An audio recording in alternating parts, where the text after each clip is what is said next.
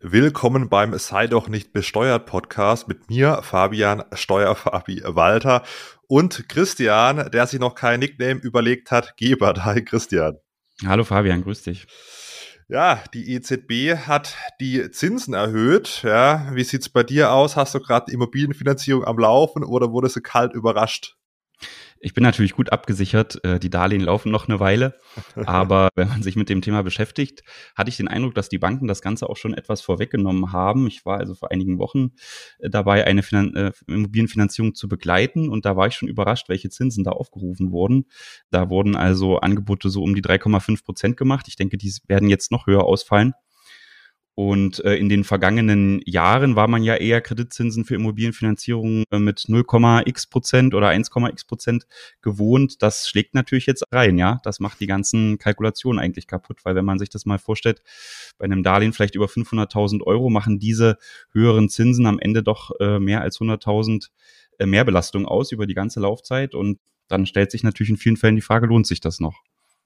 Absolut. Also die Zinsen wurden ja wirklich überraschend dann auch nach über zehn Jahren signifikant erhöht um 0,5 Prozentpunkte. Hört sich jetzt erstmal nicht so viel an. Allerdings war es dann davor über zehn Jahre eben bei 0 Prozent und dann bei 0,5 Prozent. Jetzt wird sogar um 0,75 Prozentpunkte erhöht auf 1,25 Prozent. Und die EZB hat ja schon angekündigt, das wird nicht der letzte Zinsschritt gewesen sein. Das heißt, bald haben wir vielleicht wieder einen Leitzins von über zwei, vielleicht sogar über drei Prozent. Und das wirkt sich dann ordentlich auf die Kreditzinsen aus, jetzt nicht nur für Immobilienkredite, sondern auch für Unternehmenskredite. Da hat man ja schon, sage ich mal, 2020, 2021 gerechnet, dass eben ja sogenannte Zombie-Unternehmen, wie es die Wirtschaftsinstitute auch schon genannt haben, existieren. Ja, manche sprechen von so 800.000 Unternehmen, die eben nur noch deswegen irgendwie am Leben sind, weil halt die äußeren Umstände, wie beispielsweise eben niedrige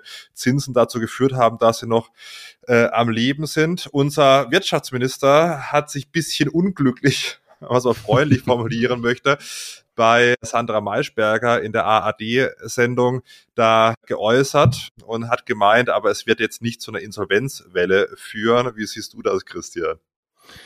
Ja, das war schon interessant, welcher Insolvenzbegriff da so durch die, durch den Raum diskutiert wurde. Ich glaube, auch die Frau Maischberger war da nicht ganz sicher, was da eigentlich die, die Pflichten sind für so einen Insolvenzantrag. Und ich erlebe das auch immer wieder so in meiner täglichen Praxis, dass gerade bei Kapitalgesellschaften, die haben ja dann einen Geschäftsführer, dass der schon wirklich mit dem Thema Insolvenz ganz sensibel umgehen muss und da eigentlich nicht sagen kann, ich stelle jetzt mal die Produktion ein und warte, bis es besser wird. Gerade wenn sich dann die Unternehmenskennzahlen verschlechtern, können wir ja gern gleich noch mal ein bisschen konkreter drauf eingehen, dann muss der schon handeln, ja, und muss sich wirklich überlegen, habe ich jetzt noch so viel Eigenkapital, um das zu finanzieren, die Fixkosten, die weiterlaufen, oder eben nicht. Und wenn er die nicht hat, dann ist wirklich die Pflicht hier in Deutschland, den Insolvenzantrag zu stellen. Und die, die Strafen, wenn man das nicht rechtzeitig tut, sind echt krass für die Geschäftsführer ich glaube, das das geht nicht so einfach, dann einfach mal die Produktion einzustellen. Ja, das hat mich doch auch schon überrascht, weil es ist ja da doch so, dass er ist ja der Wirtschaftsminister dieses Landes und deswegen hat's mich, haben mich die Aussagen auch schon ein bisschen überrascht. Vielleicht zum Hintergrund für diejenigen, die es nicht gesehen haben. Es ging hauptsächlich um Bäckerbetriebe und da hat er gemeint, ja, okay, wenn die jetzt irgendwie nichts mehr verkaufen und den Betrieb einstellen, heißt ja nicht gleich, dass irgendwie Insolvenz, Insolvenzen bedeutet. Und dann hat eben Sandra Maischberger gesagt, dass man halt dann doch äh, bei einer Zahlungsunfähigkeit, ich glaube, sie hat zwei, zwei Monate gesagt. Ich glaube, im Gesetz sind es eigentlich sogar drei Wochen, ja, dann eben eine Insolvenzantragspflicht hat und das hat dann auch in der Presse so ein bisschen dazu geführt, dass da ja sich gewundert wurde, was was da so gesagt wurde beim Wirtschaftsminister. Aber gut, ja. Ich glaube, Bioläden hat er auch genannt. Bioläden, ja. Also ja, ich glaube, es wird, glaube ich, nicht nur Bäckereien und Bioläden treffen, weil auch ganz, äh, auch die energieintensiven Unternehmen natürlich auch riesige Probleme haben. Ja, es je nachdem, wie sich auch die Inflation entwickelt etc. pp, ist es, glaube ich, dann doch so, dass nicht nur Bioläden und Bäckereien da in Probleme kommen werden. Ne? Aber sollten wir das vielleicht mal richtig stellen? Wollen wir mal die, die Insolvenzgründe für so eine Kapitalgesellschaft mal nennen? Ich finde das eigentlich ganz, ganz interessant, das vielleicht mal klarzustellen, weil da ja jetzt viel drüber diskutiert wird. Ja, ja klar, das können wir, können wir gerne. Soll ich das mal machen? Ja, ja, klar. Also vielleicht noch ein Disclaimer, ja, wir sind ja jetzt, ich bin jetzt nur Steuerberater, in Anführungsstrichen nur, also kein Rechtsanwalt. Das heißt jetzt keine verlässliche Rechtsberatung, aber wir als Steuerberater müssen uns mit dem Thema Insolvenz natürlich auch immer stark beschäftigen. Wir müssten den Peter vielleicht mal in einen Podcast einladen. Also Peter, wenn du das hörst, ja. liebe Grüße. Aber hau mal raus, die Zahlungsunfähigkeit habe ich ja schon mal angesprochen, kurz. Genau. Äh, berichtige mich da gerne. Ich glaube innerhalb von, von drei Wochen, aber hau mal gerne die weiteren Punkte raus. Ja, ja genau. Also die Zahlungsunfähigkeit ist, denke ich, das, äh, das Wichtigste. Wenn man also absehen kann, dass man in den nächsten drei Wochen nicht in der Lage ist, 90 Prozent Prozent seiner fälligen Verbindlichkeiten zu begleichen, dann ist man äh, zahlungsunfähig und muss einen Insolvenzantrag stellen. Das ist, glaube ich, so das Kriterium, was am meisten zutrifft. Äh, es gibt aber, oder was, was am, am, am leichtesten festzustellen ist auch, ja. Dann gibt's noch den, den zweiten Punkt, das ist die Überschuldung. Wenn man also eine Bilanz aufstellt, hat man ja gewisse Vermögensgegenstände. Bei dem Bäckereibetrieb wäre das sicherlich die Ladeneinrichtung, äh, die, die Vorräte, die, die Rohstoffe, die man eingekauft hat, das sind die Vermögen. Und auf der anderen Seite der Bilanz stehen natürlich dann die Schulden, also die Verpflichtungen, die man hat, vielleicht aus offenen Nebenkostenabrechnungen oder äh, offenen Löhnen, vielleicht Zahlung an das Finanzamt.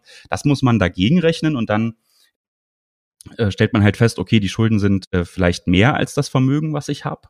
Und äh, da gibt's ja immer die Bilanz, die man macht, um dann das Ganze der, der Bank vorzulegen oder auch dem Finanzamt.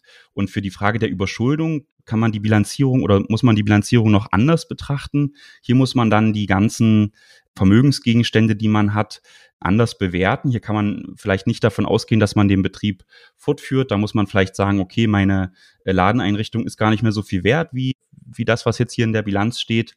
Und zusätzlich kann man sich vielleicht auch überlegen, habe ich vielleicht noch Vermögensgegenstände, die ich bisher noch gar nicht in meine Bilanz aufgenommen habe, weil ich es nicht darf. Da ist ja das Handelsrecht relativ streng und sagt, so immaterielle Wirtschaftsgüter wie zum Beispiel eine Marke oder so, die darf man in der, in der Bilanz gar nicht zeigen. Das könnte man bei so einer Überschuldungsprüfung möglicherweise mit ansetzen. Ja, und dann muss man sich halt die Frage stellen, wenn die Bilanz überschuldet ist, habe ich eine positive Fortführungsprognose? Also kann ich mit einer Wirtschaftsplanung davon ausgehen, dass ich mein Unternehmen äh, langfristig fortführen kann? Das nennt sich diese Fortführungsprognose. Und auch das ist aus meiner Sicht in diesen aktuellen Zeiten total problematisch, weil man ja überhaupt nicht absehen kann, gerade wenn man jetzt von diesen hohen Energiekosten gebeutelt ist, wird sich das ändern und, und wenn ja, wann? Also äh, das ist ja, glaube ich, das so ein bisschen, worauf der Wirtschaftsminister auch hinaus wollte, mhm. dass man ja sagen kann, okay, es wird bald besser.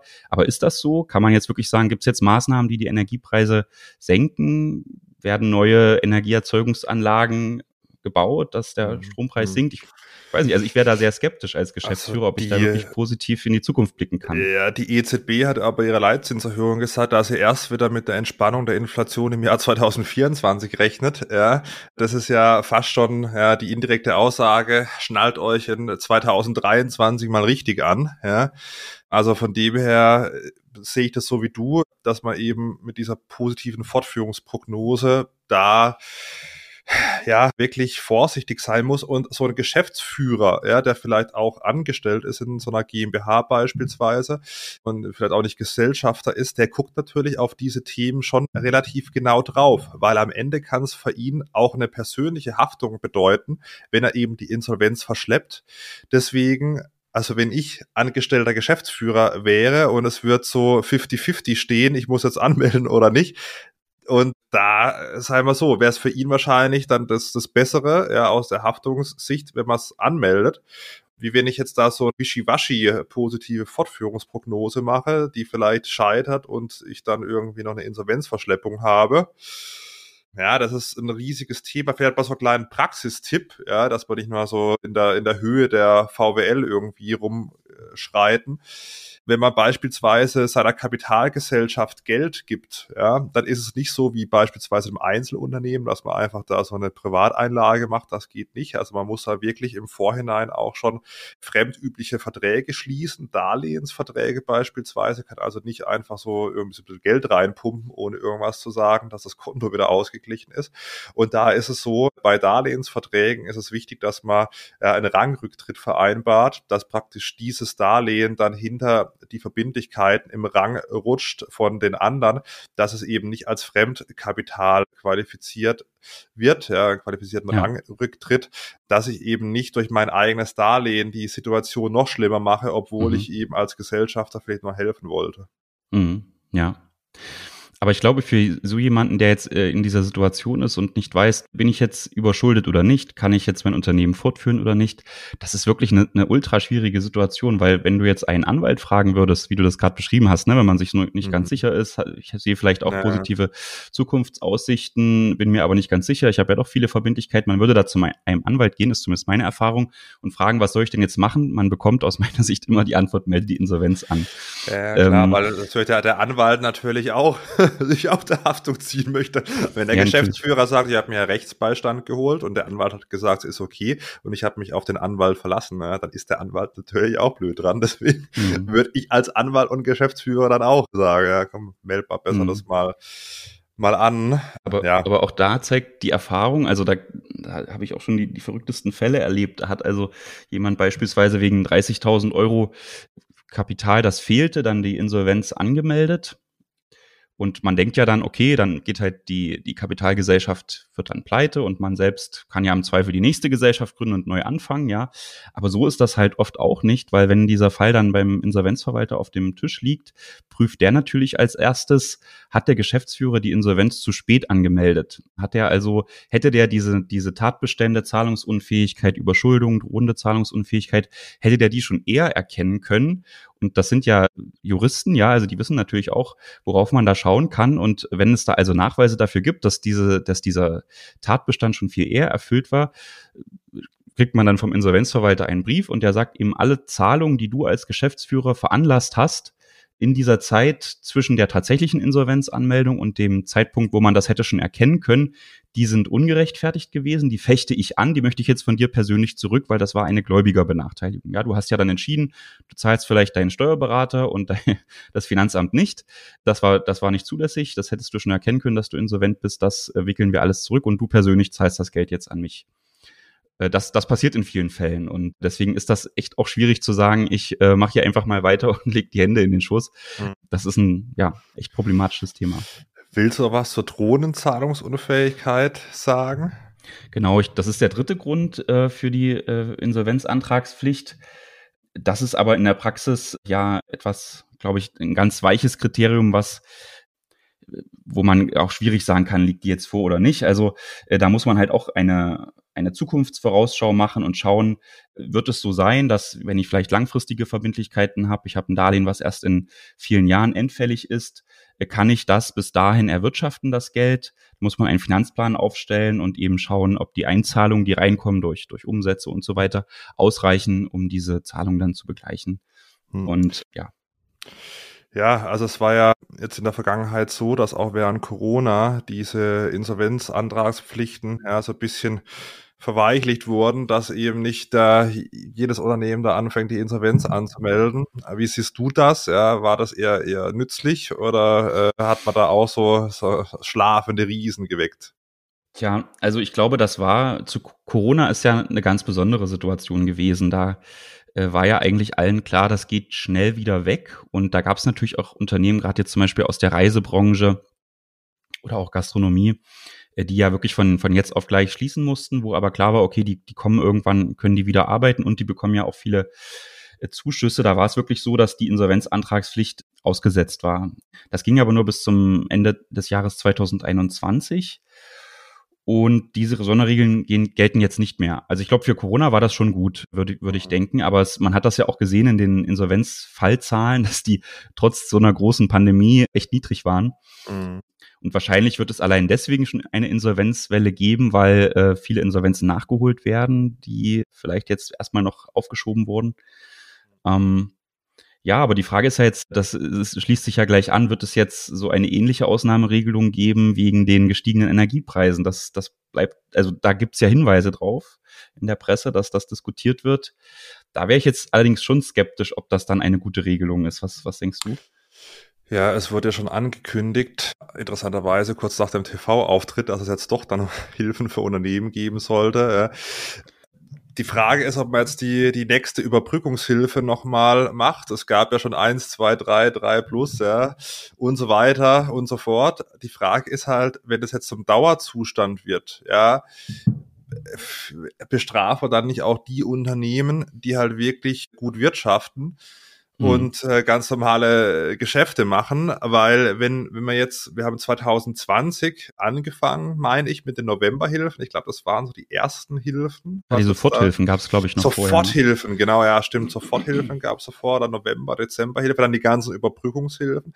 Und wenn man jetzt gerade so weitermacht, ich meine, wir sind immer noch, ja, die Frist wurde jetzt noch mal verlängert für die Schlussabrechnung der Überbrückungshilfen, ja, über den 31.12. hinaus bis, bis Ende August, meine ich, äh, 2023. Und wenn man jetzt praktisch in 2023 oder sogar vielleicht schon in 2022 wieder anfängt, neue Hilfen aufzulegen, dann ist es ja eigentlich dann ganz normal, dass der Staat die Unternehmen stützt. Dann ist es keine Ausnahmesituation mehr, weil wenn man dann mhm. 2020, 2021, 2022, 2023 und so weiter macht, dann ist eben die Frage auch, ja, ist es hier praktisch noch eine, eine Marktwirtschaft oder werden halt die Unternehmen, ja, die vielleicht, ich meine, klar, es gibt viele Unternehmen, die natürlich krisengebeutelt sind und auch nichts dafür können und konnten. Ich meine, wenn hier der Staat sagt, hier, du darfst deine, äh, deine Gaststätte nicht mehr aufmachen, klar, ja, dann ist der Staat da schuld, ja, oder auch die äußeren Umstände.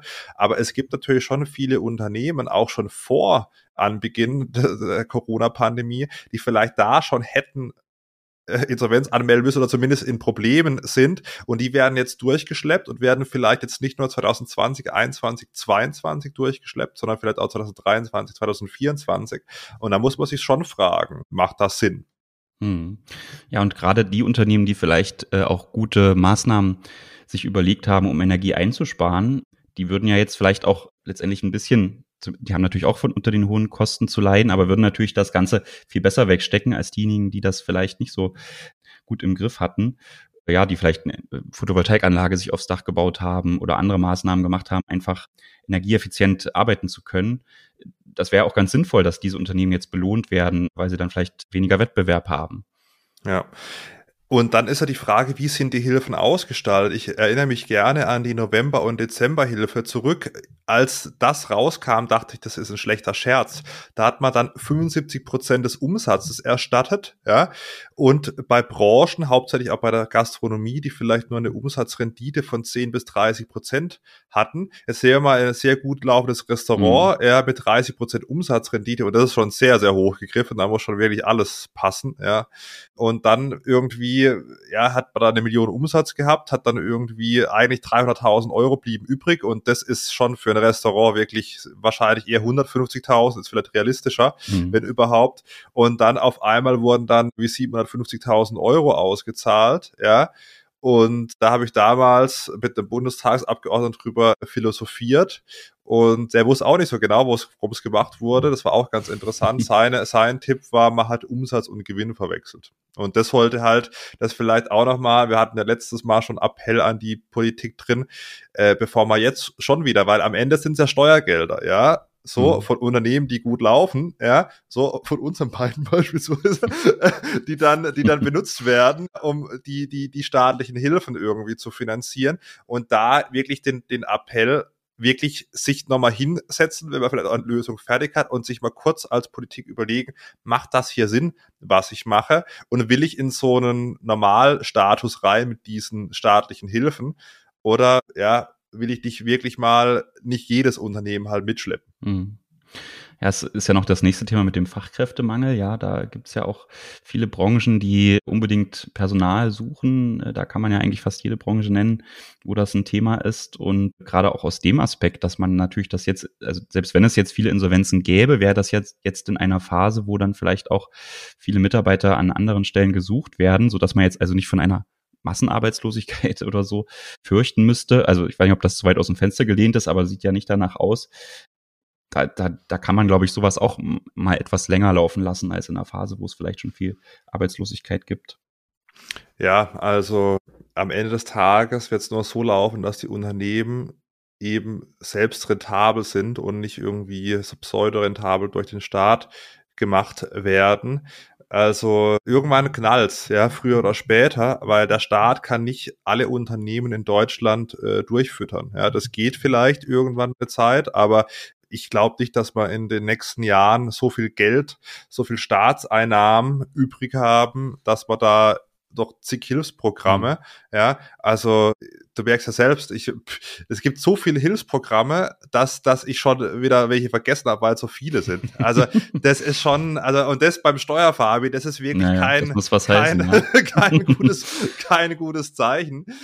Was wir auch mal besprochen haben hinter den Kulissen, Christian, dass man mal, weil für viele Arbeitnehmer, wir haben jetzt heute viel über Unternehmer gesprochen, aber für viele Arbeitnehmer ist natürlich das auch eine harte Situation, ja, Inflation, alles wird teurer wie wäre es denn, wenn wir jetzt vielleicht auch nicht in jeder Folge, aber mal in den nächsten Folgen mal so ein bisschen drauf eingehen, wie vielleicht mehr netto vom, vom Brutto ausgezahlt wird? Ich meine, ja. wir, wir haben jetzt, vielleicht können wir heute gleich starten mhm. mit, mit einem Punkt, ja, weil wir hatten vorhin eben steigende äh, Immobilienpreise, beziehungsweise vielleicht jetzt wieder fallen durch die Zinsen, aber was wahrscheinlich nicht so schnell fällt, vielleicht auch gar nicht fällt, ist, sind eben die Mietkosten.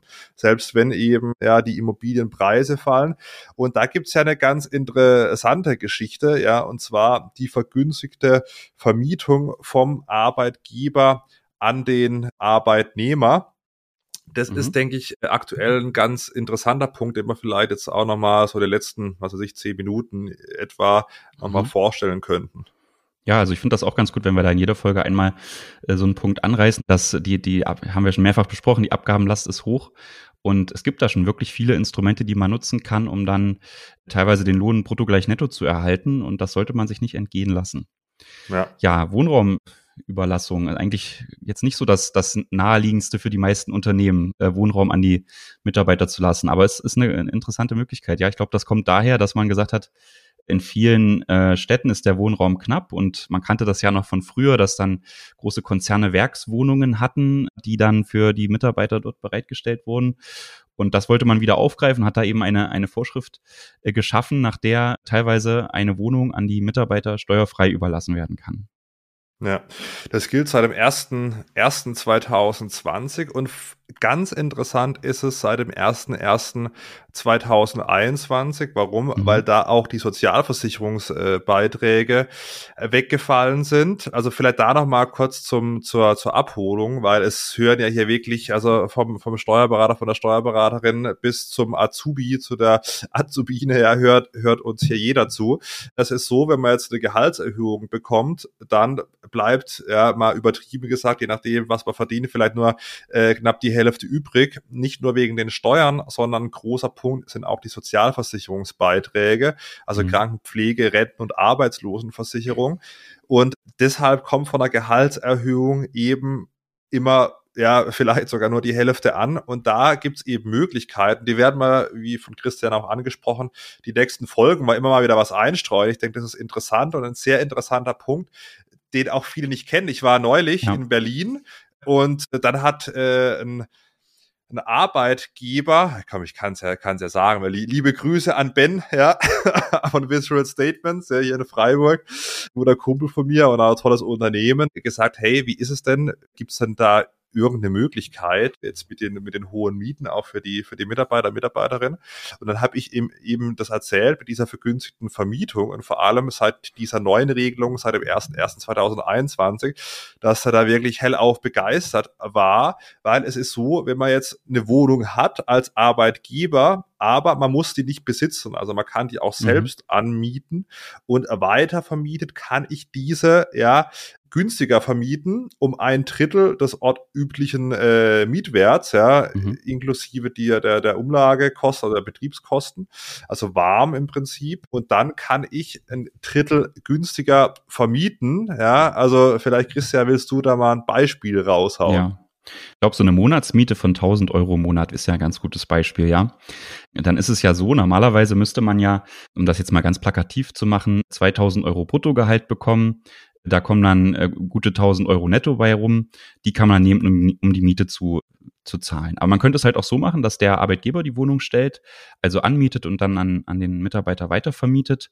Das ist ja dann ein geldwerter Vorteil. Normalerweise müsste man ja, also man muss alles besteuern, was man als Geld bekommt, aber auch so Sachbezüge. Ne? Und da gehört ja eine Wohnraumüberlassung dazu. Also normalerweise müsste man sagen, okay, du bekommst eine Wohnung vom Arbeitgeber, die wird üblicherweise für 1000 Euro vermietet, also schlage ich auf deinen Lohn 1000 Euro drauf.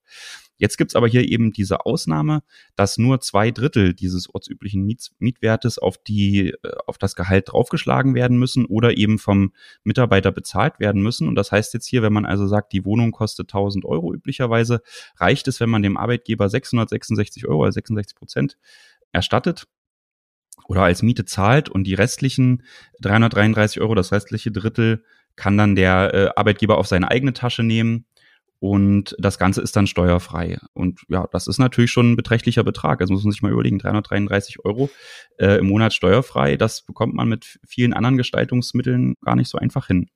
Ja, ja, kleine Korrektur, 667 Euro, was mindestens ja. zwei Drittel sein muss. Ja, da, das, den Erbsenzähler hier, ja, mit dem ich den ja, Podcast ja, mache. Ja, so ist es halt. Der, Erbs, der, der Erbsenzähler erreicht halt 100.000. Deswegen muss der Erbsenzähler manchmal ein Erbsenzähler sein, aber es ist natürlich alles sonst richtig, was, was Christian gesagt hat. Und das ist natürlich schon sehr interessant, wenn man sich jetzt hineinversetzt und sagt, okay, man zahlt vielleicht jetzt gerade 1000 Euro Miete und dann zahlt man irgendwie im nächsten Monat nur noch 667 Euro.